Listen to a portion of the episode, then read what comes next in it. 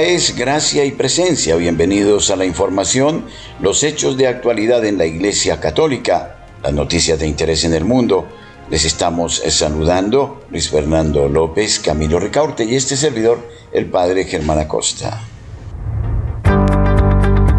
La opinión, el análisis, editorial en Radio María.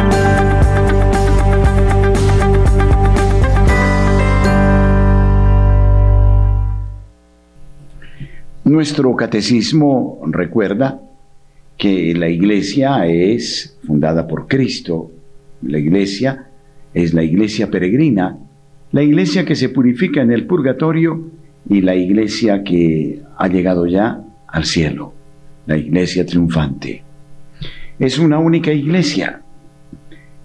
Esta iglesia constituida por Jesucristo, que es su cabeza, nos exige atender no solo a las necesidades temporales, sino pensar a menudo también en la iglesia invisible, es decir, la iglesia de aquellos que se purifican en el purgatorio y de quienes ya llegaron a la bienaventuranza. Me atrevería también a incluir dentro de esta iglesia a los distintos coros angélicos. La comunión de los santos es un dogma afirmado por la Iglesia a través de los siglos.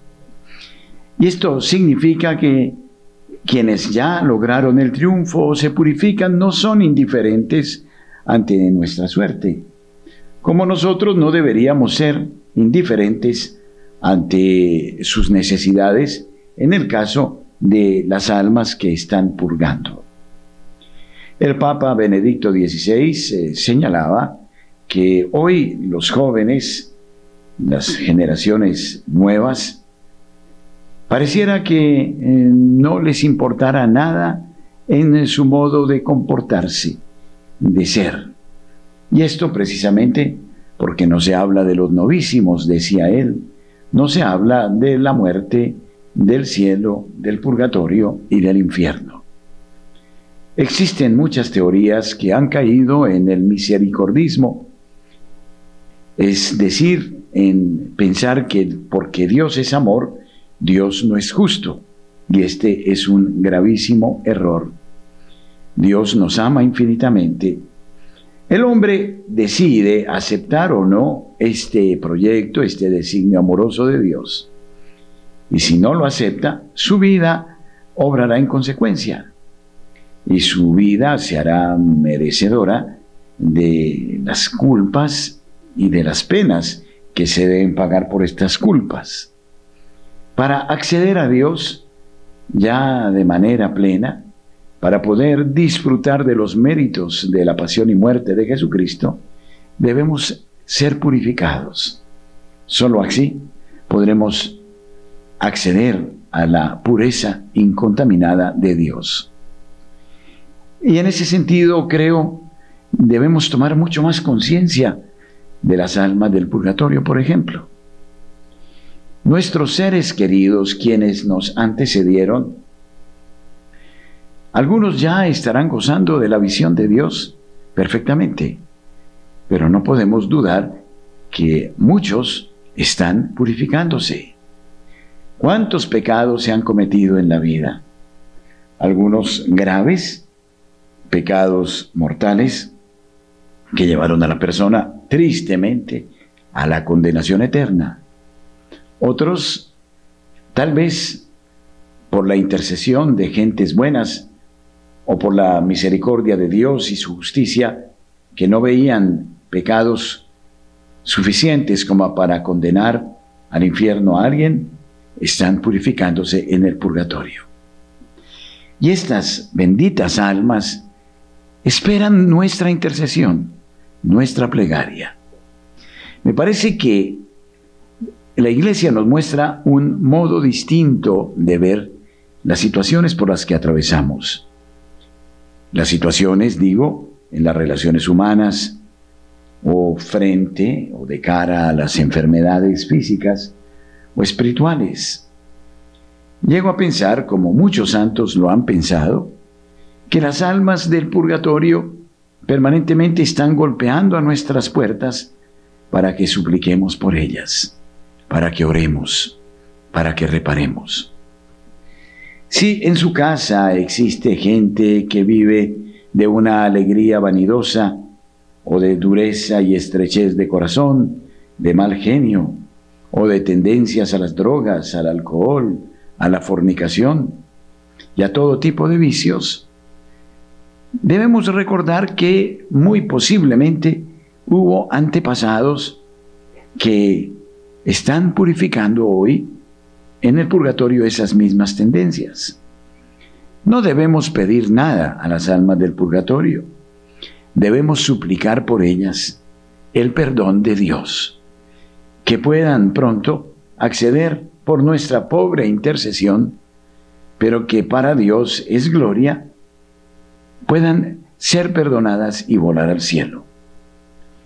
Cuando usted o yo perdonamos, y tratamos de quitarnos el rencor por hechos que han sucedido en la vida y ofrecemos esta eh, necesidad de, la misericordia por las benditas almas del purgatorio, tengamos presente y convenzámonos que muchas recibirán alivio y muchas otras irán al cielo. He ahí el poder de la Sagrada Eucaristía. Ah, si lo pudiéramos medir, si lo pudiéramos verificar desde nuestra razón. Dirá San Agustín que la fe es muy difícil de aceptar, pero cuando se cree en Dios, aunque es difícil, después será muy fácil ver sus frutos, sus dones. Y es que el Señor valora mucho nuestras obras de caridad. Deberíamos orar por todas nuestras generaciones, paterna y materna. Deberíamos hacerlo insistentemente, suplicando el perdón y la misericordia de Dios. Y créanme que las cosas en su casa cambiarán sustantivamente. Porque cuando Dios perdona a un alma y la lleva al cielo, el alma podrá ser feliz en la medida en que ve felices a los suyos aquí en la tierra. Por eso será necesario crear espacios, momentos de plegaria para aplicar los méritos de la pasión, muerte y resurrección de Jesucristo sobre estas almas y particularmente sobre las almas olvidadas o las que están en la mayor profundidad del purgatorio. María Siman nos hablaba de cómo estas almas suplican nuestras plegarias. Sáquenos de aquí es su obra clásica y es cierta. Por ende, para que la situación del país cambie, para que nuestra familia se transforme, para que podamos salir de tantas dificultades, comencemos a orar por las almas del purgatorio, para su liberación y perdón, sin buscar nada más. Y por supuesto, acojámonos a los bienaventurados, a los santos, a quienes ya están en el cielo, para que intercedan por nosotros. Quiero decir con esto que existe el mundo de lo invisible, como lo afirmamos en el credo. Y a este mundo lo tenemos ignorado, olvidado. Los ángeles para muchos no pasan de ser mitos, cuando son una ayuda potentísima, dirá Hildegarda de Bingen, en el caso de las virtudes celestiales, para combatir los espíritus caídos de todo género de vicios. Los invito a esta clave de lectura de nuestra fe y entonces veremos cómo intercediendo unos por otros alcanzaremos los mayores favores de Dios. Nuestros corresponsales tienen la palabra en Notas Eclesiales.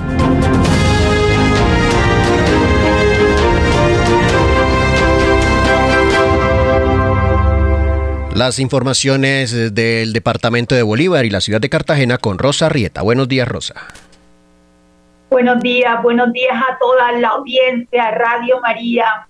La salida del sol da indicio de un bonito y espléndido día en el cual Dios Padre, por su infinita bondad, se engalana vistiendo el cielo con una, con una espesura de claridad que con solo verlo te siente feliz de agradecer ese orden que Dios tiene en su creación y que el sol lo ha puesto justo en su lugar para dar la claridad del día y de la mente. ¿Qué sentido tiene perder la, la noción de las cosas y de los actos cuando se recurre a las bebidas alcohólicas, que son la puerta de entrada, cuando se ceden a las drogas, que son la puerta de, entrada que le dan cabida a las drogas, como suelen advertir los expertos, y lo vemos en muchas películas, los cambios que se dan tan desagradables. Bueno, donde perder la noción de los actos con el alcohol es el ingrediente que transforma y parece que convierten a alguien que se siente muy diminuto e insignificante en un engrandecido y gigantesco superhombre o supermujer y desatar así sus instintos de soberbia liberación, que no solo atentan contra sí mismo, sino también contra los demás. Es el caso que sucedió una mujer embriagada y que está circulando por las redes sociales. Cuando los agentes de observan que una mujer se baja de un carro y procede a orinarse en plena avenida Santander. Y se acercaron al lujoso carro y le indicaron a la mujer que se hiciera una prueba de alcoholemia, a la que ella se resistió y procedió a agredirlos verbalmente con toda clase de insultos a los agentes del tránsito, porque evidentemente estaba conduciendo embriagada y había reaccionado de forma agresiva al verse descubierta bajo su estado de embriaguez y de indignante estado, sobre todo para una mujer de de estar haciendo sus necesidades fisiológicas en plena vía pública, en el centro amurallado, y donde lejos de agachar la cabeza, la soberbia la invadía. Ese pecado capital que arrastra y que hace que la cordura, la sensatez, la lucidez, la delicadeza y la elegancia que debe tener una mujer y también el hombre, por supuesto, se pierdan en la oscuridad cuando se pierde la mente sana y por lo tanto la bajeza y la pobreza del ser humano en toda su extensión salen a flote. Sobre todo que fue tan grande el bochornoso incidente que la policía llegó a apoyar a los agentes de tránsito que le terminaron poniendo el comparendo. Iban a adelantar un proceso por violación al código y el video que le hicieron le servirán de prueba a estos agentes de tránsito que cumplían con su deber y que fueron víctimas de los desvaríos y acciones de una mujer liberada para oprimir a quien se le cruce por el camino, sin tener ni respetar ni siquiera las autoridades en la vía que están puestas para prevenir y no lamentar accidentes que pueden costar vidas inocentes que pueden ser la tuya, la mía o la de cualquier víctima de los atropellos que trae consigo el gran pecado de la soberbia y sobre todo cuando se está bajo los influjos del alcohol y también de las drogas. Para Notas Eclesiales les informó Rosa Rieta. Muchas gracias. Muchas gracias, Rosa. Nos trasladamos ahora a la ciudad de Barranquilla. Julio Giraldo con las noticias. Julio, buenos días. Muy buenos días a usted, su mesa de trabajo y por supuesto a toda la amable audiencia de Radio María en Colombia y el exterior. Y esto es lo que hoy hace noticia en Barranquilla y la costa norte colombiana. La noticia en Barranquilla, como en todo Colombia creo, es, por decirlo así, el agite político que se vive en este momento con la inscripción de alcaldes, gobernadores, concejales y todo lo que se parezca. Aquí en Barranquilla, los mismos de siempre, pronunciando discursos conmovedores, abrazando a los vendedores del mercado, abrazando al hombre que está en la calle caído, abrazando a los niños de los barrios marginados, con sonrisas fingidas y con posturas fingidas.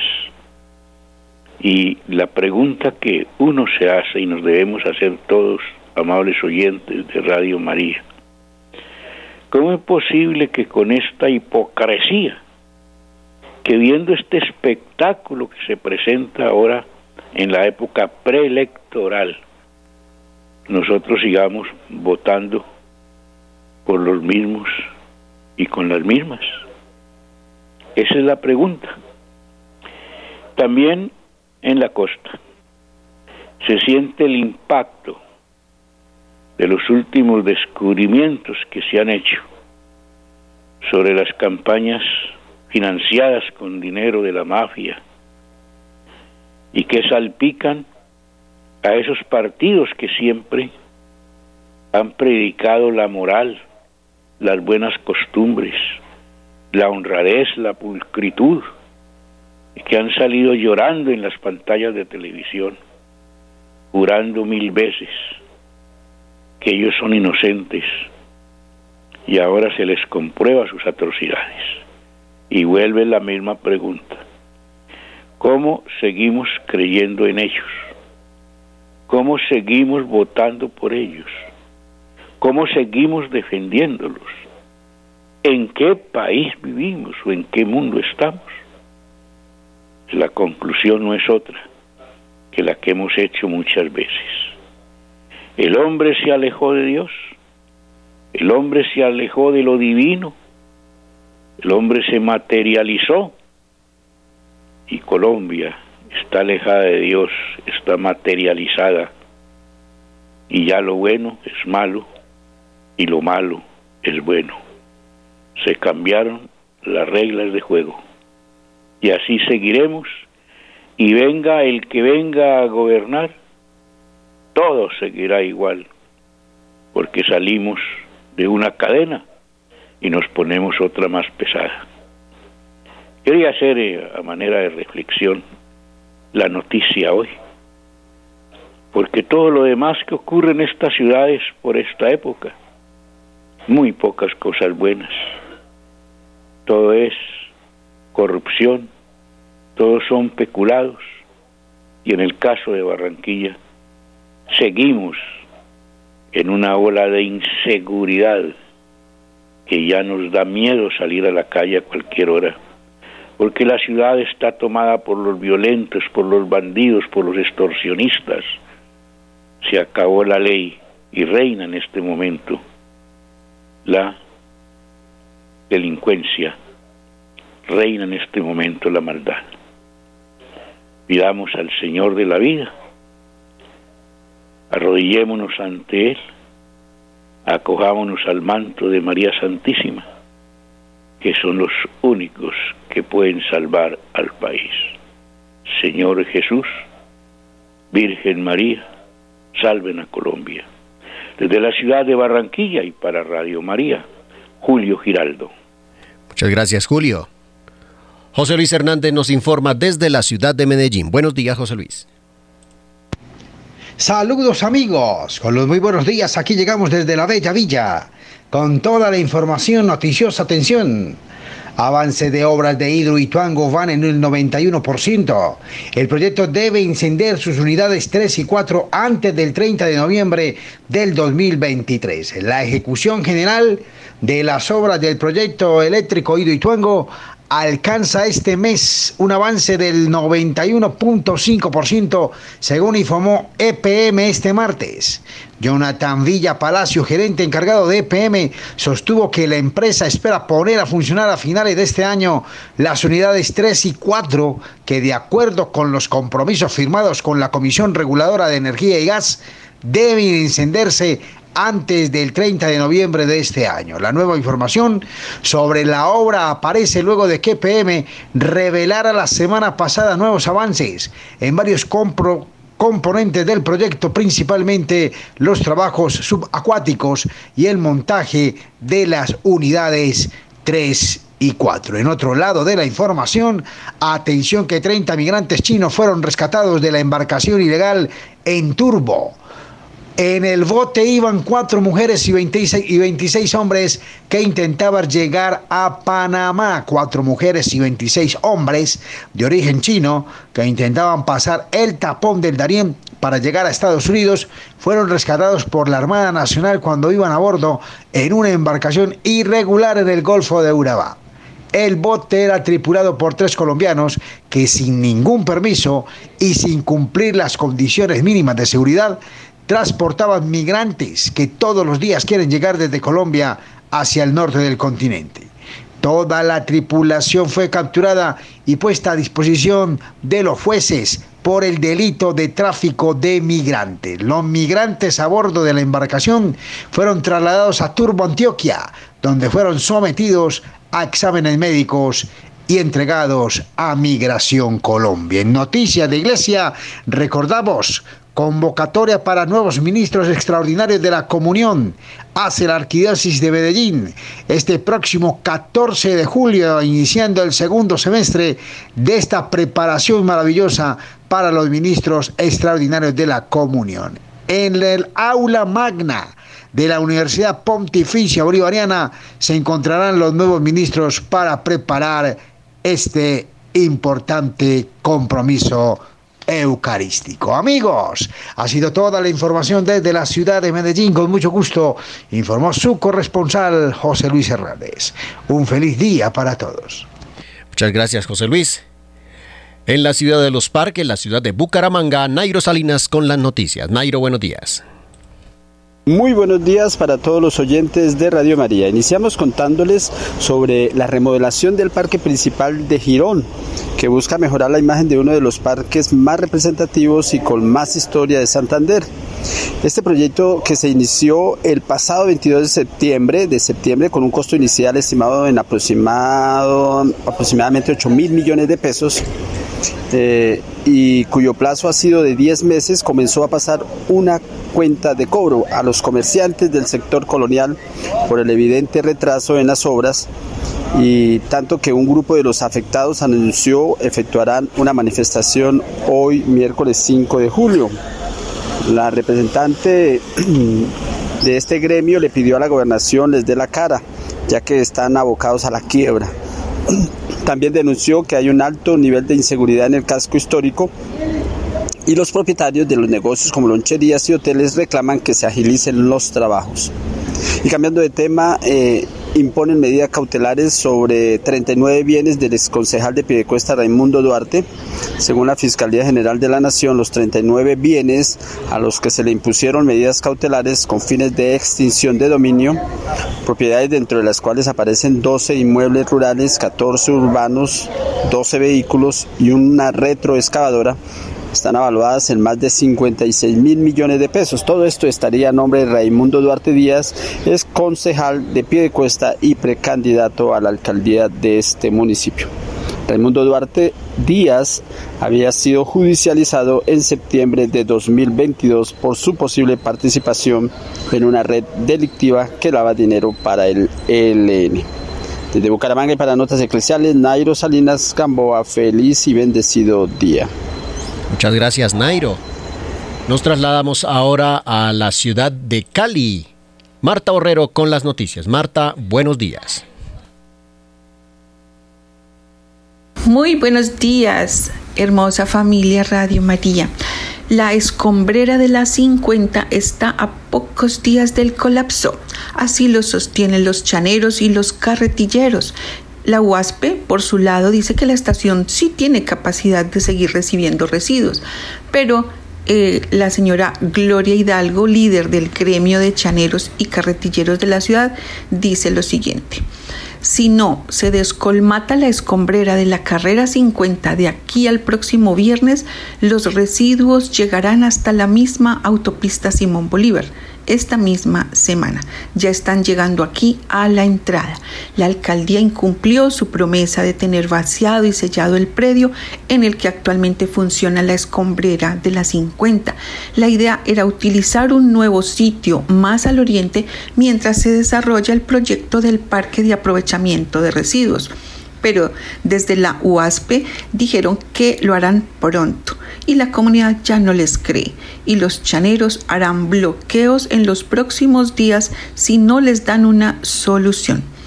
La expresión de la mujer y los moradores del sector y las fotografías que en el informe que presentan son prueba de que los compromisos de la administración distrital de descolmatar el vertedero de la carrera 50 antes de culminar junio no llegaron a un feliz término.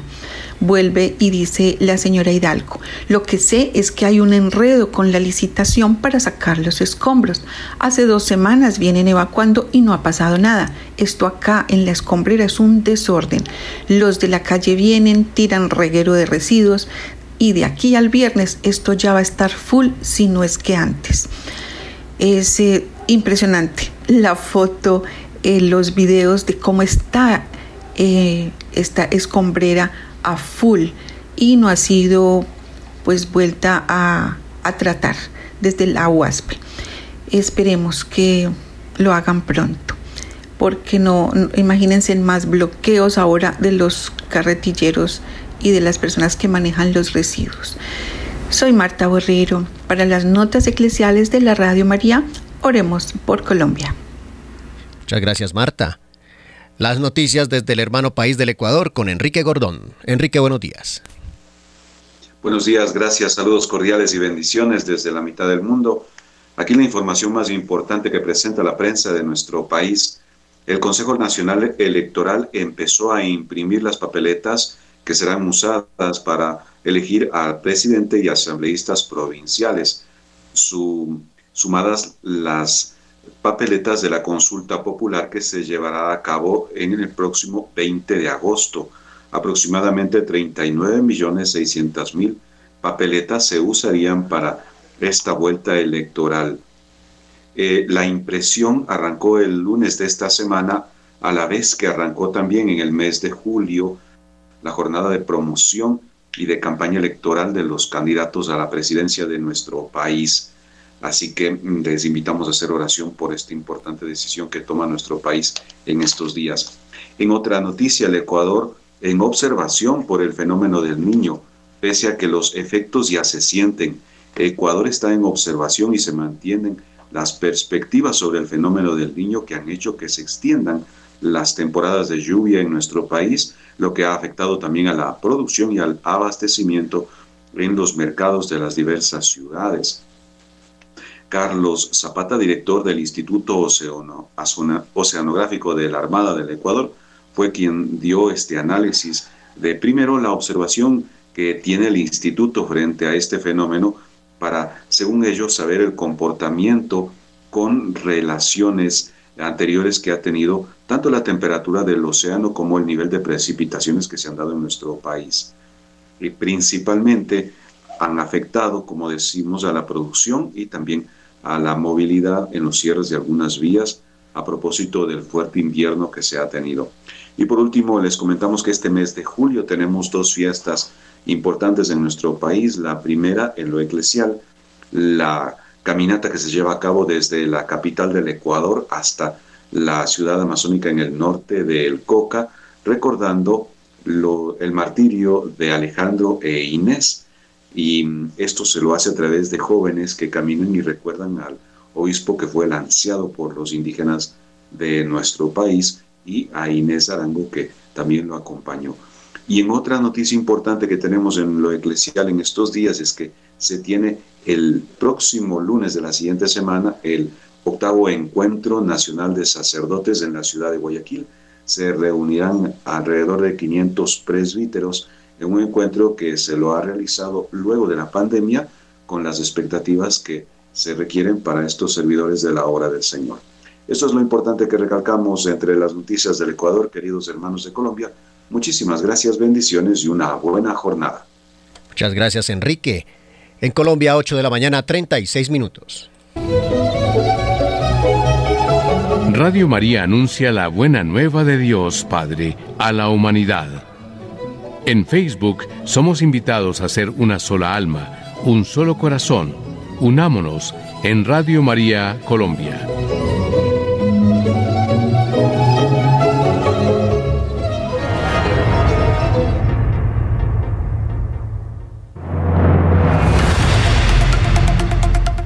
Durante esta semana se reúne la Conferencia Episcopal de Colombia.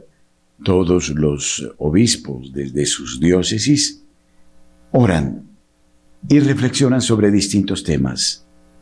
Desde el lunes anterior y hasta el próximo viernes, la Conferencia Episcopal de Colombia tratará un tema que es muy importante. Hablarán de la misericordia. Este será el argumento central de la próxima Asamblea del Episcopado colombiano. Desde este pasado lunes hasta el viernes 7 de julio, 72 obispos junto a tres administradores diocesanos que actualmente tiene la Iglesia Católica Colombiana estarán reunidos en Bogotá, en la sede de la Conferencia Episcopal, para vivir su Asamblea Plenaria número 115. En esta oportunidad buscarán a través del discernimiento, el diálogo y los espacios de trabajo sinodal que desarrollarán identificar cómo ser una iglesia misericordiosa que contemple, se conmueva y se detenga a ayudar al otro cuantas veces sea necesario. Así lo ha dado a conocer Monseñor Luis Manuel Ali Herrera, obispo auxiliar de Bogotá y secretario general de la SEC, en el primer informe que emite, así va la Asamblea, el informativo del Episcopado, a través del cual se darán a conocer, como cada seis meses, los acontecimientos más relevantes de este encuentro. A propósito de la realidad actual del país en términos sociales y políticos, dimensión que también es objeto de análisis durante cada asamblea plenaria, de acuerdo con Monseñor Luis Manuel Alí Herrera, obispo auxiliar de Bogotá y secretario general de la SEC, los pastores colombianos compartirán sus gozos y esperanzas, pero también sus preocupaciones y grandes desafíos para seguir consolidando el trabajo de la Iglesia en Colombia en favor de la paz y de la justicia. Sobre la manera concreta en que abordarán los obispos esta nueva reunión, Monseñor Ali se refirió a una metodología conocida como la conversión espiritual. Esta consiste en una escucha atenta de lo que el Espíritu nos quiere decir por medio de las intervenciones de todos los participantes. Así optamos por ser una iglesia que sale al encuentro de los que sufren, acompaña a las víctimas de la violencia y de todo tipo de abusos y anuncia con valentía la promoción y defensa de la vida, de la dignidad humana y el cuidado de la casa común, precisó el obispo. Finalmente, Monseñor Luis Manuel Alí pidió a todos oración por los frutos del trabajo que se realizará durante esta centésima quinta Asamblea Plenaria del Episcopado Colombiano. En tanto, el vicepresidente del Episcopado rechaza ataque contra un diácono y un laico en eh, Caldono, en el Cauca. Sí, ante los graves hechos ocurridos en la madrugada de este domingo 2 de julio en el casco urbano del municipio de Caldono, en Cauca, en los que el diácono Freddy Muñoz y el laico Eider Bototo resultaron gravemente heridos tras ser víctimas de un ataque mientras se desplazaban en un vehículo al servicio de la parroquia provenientes de la vereda La Esmeralda, Monseñor Omar Alberto Sánchez Cubillos, arzobispo de Popayán y vicepresidente de la Conferencia Episcopal de Colombia, emitió un comunicado en el que lamenta y rechaza con vehemencia este atentado. De acuerdo con el prelado, este ataque da cuenta de la degradación del conflicto en ese territorio.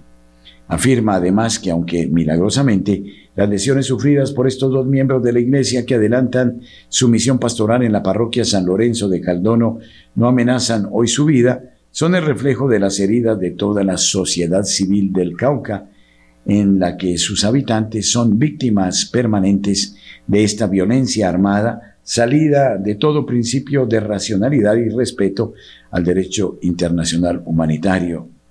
Pese a la situación, en el mensaje, Monseñor Sánchez ratifica el compromiso indeclinable de la Iglesia Católica Colombiana con la búsqueda de la reconciliación y la paz, cada hecho violento en nuestros territorios nos reclaman mayor compromiso en este propósito. No podemos seguir postergando este profundo anhelo, agrega el arzobispo. Y el Papa Francisco bendice los palios de los nuevos arzobispos del mundo. Tres arzobispos colombianos, Monseñor Luis Fernando Velázquez, arzobispo de Cali, Monseñor Misael Vaca Ramírez, arzobispo de Villavicencio, y Monseñor Hugo Alberto Torres Marín, arzobispo de Santa Fe de Antioquia, nombrados en el último año, recibieron este 29 de junio el palio arzobispal, como cada año en esta solemnidad de los santos apóstoles Pedro y Pablo, el Papa bendice los palios al inicio de la misa en la Basílica Vaticana. Antiguamente, tras la bendición, el Papa enviaba el palio a cada uno de los arzobispos metropolitanos nombrados en el año inmediato anterior a quienes se les imponía en sus arquidiócesis. Sin embargo, en 1984 San Juan Pablo II inició una nueva modalidad al invitar a los nuevos metropolitanos a concelebrar con él en la Basílica Vaticana para luego imponerles el palio durante la misa. Esta costumbre permaneció durante todo el pontificado del Papa polaco, en el pontificado de Benedicto XVI y los dos primeros años del Papa Francisco. Pero desde el año 2015, el Papa Francisco, a través de una carta enviada a la Anunciatura del Mundo, fechada el 12 de enero de aquel año, dispuso que en adelante los palios seguirían siendo bendecidos por el Papa el 29 de junio de cada año, con motivo de la solemnidad de los santos apóstoles Pedro y Pablo, incluyendo la participación de los nuevos arzobispos, pero que la imposición se debería dar en cada iglesia metropolitana. Para ello, el Papa, de manera privada, entrega el palio a cada arzobispo y éste lo lleva a su iglesia particular donde, en una celebración con participación de la comunidad eclesial, el nuncio apostólico de cada país lo impone. Monseñor Guido Marini, entonces maestro de ceremonia del Papa, motivó esta decisión afirmando que tiene el propósito de evidenciar con más fuerza la relación de los arzobispos metropolitanos con su iglesia local y por tanto dar también a más fieles la posibilidad de estar presentes en este rito tan significativo para ellos y particularmente a los obispos de las diócesis sufragáneas que de esta forma podrán participar en el momento de la imposición. Asimismo, Monseñor Marini precisó que se mantiene todo el significado de la celebración del 29 de junio, que subraya la relación de comunión y también de comunión jerárquica entre el Santo Padre y los nuevos arzobispos y al mismo tiempo a esto se añade, con un gesto significativo, la unión con la iglesia local. De esto último hacen eco las palabras del Papa en su homilía para la ocasión. Hoy en el momento en que algunos de nuestros hermanos arzobispos reciben el palio, signo de comunión con la iglesia de Roma, quisiera decirles, sean apóstoles como Pedro y Pablo, sean discípulos en el seguimiento y apóstoles en el anuncio, lleven la belleza del Evangelio a todas partes junto con todo el pueblo de Dios. Pero ¿qué es el palio? Si se quiere conocer más detalles sobre esto, qué es el palio arzobispal, cómo se elabora, cómo se entrega, qué significa el palio, qué dice la disciplina eclesiástica sobre el palio, no deje de investigarlo más a fondo y usted encontrará respuestas a estas preguntas. Incluso en la propia Conferencia Episcopal de Colombia, usted hallará la suficiente respuesta a estas inquietudes.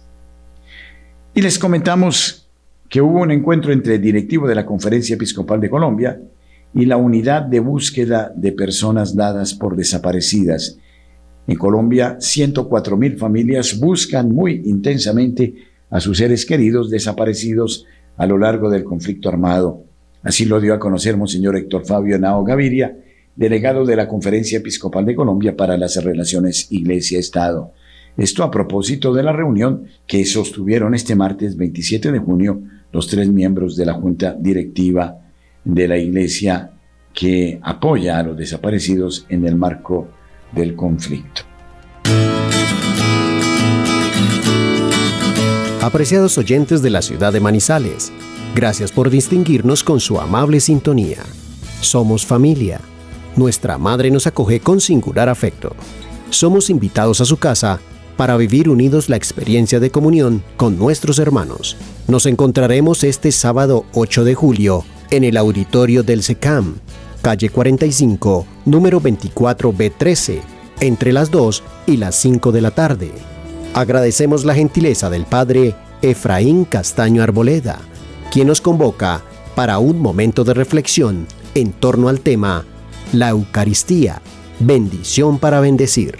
Mayores informes en el teléfono 606-886-3313 o al celular 310-773-6767. Los esperamos. Entrada libre.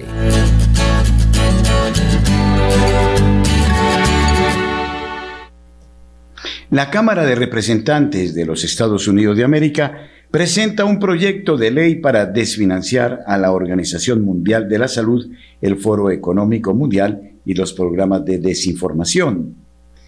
El proyecto de ley de asignaciones estatales, operaciones extranjeras y programas relacionados del año fiscal 2024 del Comité de Asignaciones de la Cámara de Representantes de Estados Unidos también reduciría drásticamente los fondos destinados al Instituto de Virología de Wuhan, la Alianza EcoHealth y la investigación de ganancia de función.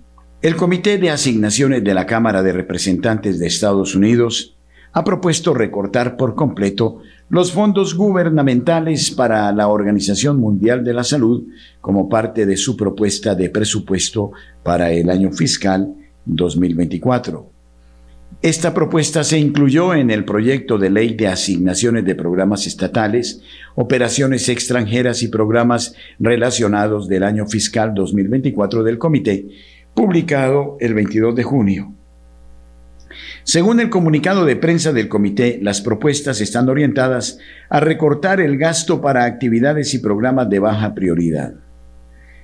El proyecto de ley también incluye prohibiciones de financiación para el Instituto de Virología de Wuhan, la Alianza EcoHealth y la investigación de ganancia de función, terminación de la participación del gobierno de Estados Unidos en el Foro Económico Mundial y la prohibición de los programas gubernamentales de información errónea y desinformación.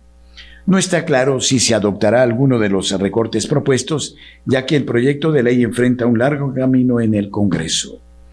El representante Ralph Norman, uno de los miembros del Congreso que más abiertamente se opone a la participación de Estados Unidos en la OMS, le dijo a The Defender que las propuestas del Comité de Asignaciones son una señal positiva, pero que se necesita más acción escribió una carta al presidente de la Cámara de Representantes, Kevin McCarthy, para avanzar en el recorte de los fondos de la Organización Mundial de la Salud en asignaciones y en su papel como orador dijo Norman, me alegra ver que salió del comité de asignaciones, pero tenemos que darle seguimiento para asegurarnos que se apruebe. En su carta del 10 de mayo a McCarthy, Norman dijo que el primer paso para evitar las consecuencias inaceptables de lo que está en marcha con la Organización Mundial de la Salud es terminar con la financiación adicional de Estados Unidos a la OMS, una contribución anual de aproximadamente 700 millones de dólares. En una carta separada del 24 de mayo al representante Michelle McCall, presidente del eh, Comité de Asuntos Exteriores de la Cámara de Representantes, Norman instó al comité a supervisar y considerar adoptar legislación para abordar la participación de Estados Unidos en la OMS. Varios expertos médicos y legales que hablaron con The Defender y que se han expresado abiertamente en su oposición al tratado pandémico propuesto por la Organización Mundial de la Salud y las enmiendas al Reglamento Sanitario Internacional, también describieron el proyecto de ley como un avance positivo. La doctora Cal Lindley, presidente de Global Health Project y directora de Global COVID Summit, dijo que el proyecto de ley es un movimiento en la dirección correcta. Probablemente no sea suficiente, pero aplaudo que lo intenten.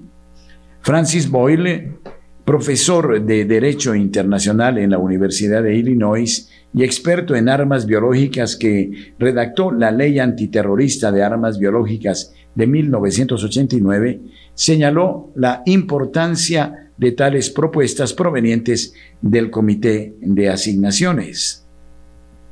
Este es el comité que cuenta en la Cámara cuando se trata de financiar todo, dijo Boyle a The Defender. Este es un buen primer paso, pero no es suficiente. Incluso si no pagamos nuestras cuotas a la OMS y cortamos la financiación, dijo Boyle, seguiremos siendo parte contratante de la Constitución, Tratado de la Organización Mundial de la Salud y obligados por él por lo tanto, tenemos que poner fin a nuestra participación en la Constitución Tratado de la OMS. El Congreso tiene la autoridad constitucional para hacer esto, dijo Boyle. El autor y presentador de podcast Frank Gaffney, fundador y presidente del Center for Security Policy y cofundador de Sovereignty Coalition, dijo que lo que el proyecto de ley significa en la práctica no está claro en este momento, pero que sin embargo es un gran primer paso. Esto ahora es parte del proyecto de ley que se está considerando y debe eliminarse en lugar de tener que agregarlo, dijo. Es más fácil defender una buena legislación que modificar una mala. El doctor David Bell, médico de salud pública, consultor en biotecnología y exdirector de tecnología de salud global en Intellectual Ventures Global Good Fund, dijo que si bien la OMS fue una fuerza para el bien una vez, ahora se ha convertido en parte de una tragedia. Es difícil ver un camino a seguir sin desembolsar esta organización secuestrada y trabajar en forma más apropiada para coordinar la salud internacional, dijo Bell, al señalar hasta qué punto el gobierno de los Estados Unidos y los contribuyentes financian a la OMS, el periodista independiente James Roguski le dijo a The Defender, en 2022 los Estados Unidos donaron casi tres cuartos de mil millones de dólares a la OMS, que estaba por encima de lo evaluado, pagos que estábamos obligados a hacer. Las propuestas del comité se produjeron justo cuando el Departamento de Salud y Servicios Humanos de Estados Unidos celebró una serie de sesiones de escucha en las que se discutió el tratado sobre pandemia propuesto por la OMS y las enmiendas al RSI, durante las cuales numerosos expertos y activistas expresaron su oposición a ambos instrumentos. Un número creciente de legisladores en el Congreso también ha comenzado a pedir que Estados Unidos deje de financiar a la Organización Mundial de la Salud y abandone la organización.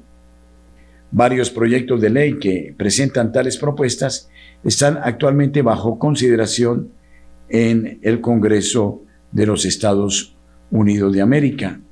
El proyecto de ley de asignaciones propuesto incluye lo que describe como recortes a gastos derrochadores, incluida la prohibición de financiar organizaciones y programas controvertidos, muchos de los cuales involucran a organismos de las Naciones Unidas como la Organización Mundial para la Salud.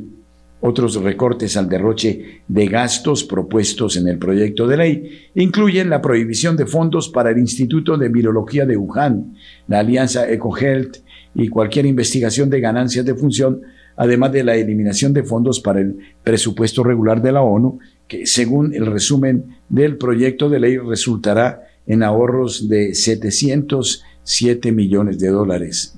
La propuesta también termina la participación del gobierno estadounidense en 18 eh, programas. Estos incluyen organizaciones como el Fondo de las Naciones Unidas para el Medio Ambiente y la Organización de las Naciones Unidas para la Educación, la Ciencia y la Cultura, UNESCO, así como la Organización para la Cooperación y el Desarrollo Económicos y, y el WEF según el proyecto de ley, apoya los valores estadounidenses al prohibir los programas de desinformación que violan los derechos de libertad de expresión de los ciudadanos norteamericanos. El 23 de junio, el proyecto de ley propuesto se sometió a un marcado de subcomité en el subcomité de Estado operaciones extranjeras y programas relacionados, refiriéndose al paso formal clave que finalmente toma un comité para que el proyecto de ley avance plenamente. Durante los procedimientos, varios representantes compartieron sus puntos de vista sobre la propuesta de desfinanciar a la OMS, mientras que se aprobó la moción para que el proyecto de ley propuesto pase al Comité de Asignaciones en Pleno.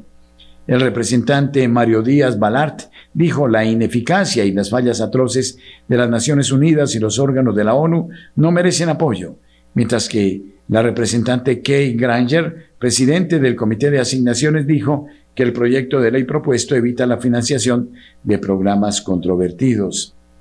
La representante Rosa de Lauro dijo que el proyecto de ley abdica el liderazgo de Estados Unidos en las Naciones Unidas y otras instituciones multilaterales e internacionales, incluida la OMS. La aprobación del proyecto de ley del margen de beneficio del subcomité representa un primer paso en el proceso de asignaciones del Congreso. Seguirá el eh, marcado del comité completo, durante el cual se puede enmendar el proyecto de ley Luego se puede colocar en el calendario del Congreso, lo que lleva a su consideración en los pisos de la Cámara y el Senado, durante los cuales se pueden proponer más enmiendas.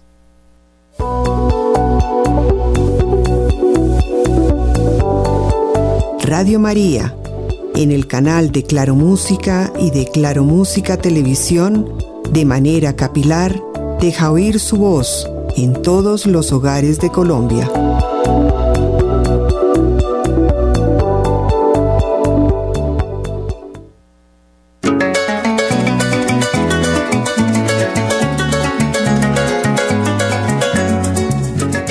Los primeros pobladores del territorio del actual departamento de Casanare fueron los nativos de varias familias indígenas, entre ellas los Chipcha, Piapoco, Guaibo y Sáliva, quienes con la conquista española de los llanos orientales a principios del siglo XVI fueron reducidos y esclavizados a través de las encomiendas. En este mismo siglo fue creada la gobernación de los llanos, que en 1660 fue dividida en las provincias de San Juan al sur del río Meta y de Santiago de las Atalayas al norte del mismo río.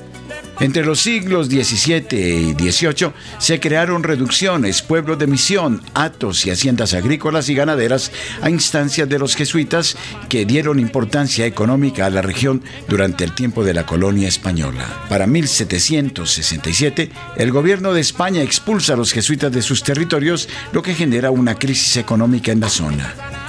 En la gesta libertadora, Casanare fue semillero de patriotas que se destacaron en las gloriosas batallas del Pantano de Vargas y del Puente de Boyacá. En el departamento de Casanare, Radio María se hace presente en el canal de audio del sistema de Claro Televisión, canal 856. Radio María en el departamento de Casanare. Gracia y presencia.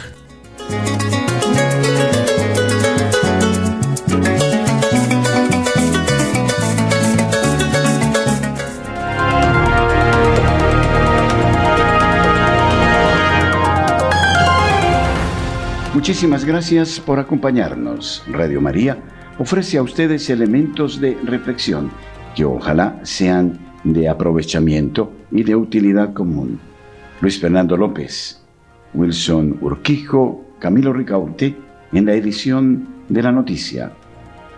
Este servidor, el Padre Germán Acosta, les invita a proseguir en Radio María, Gracia y Presencia.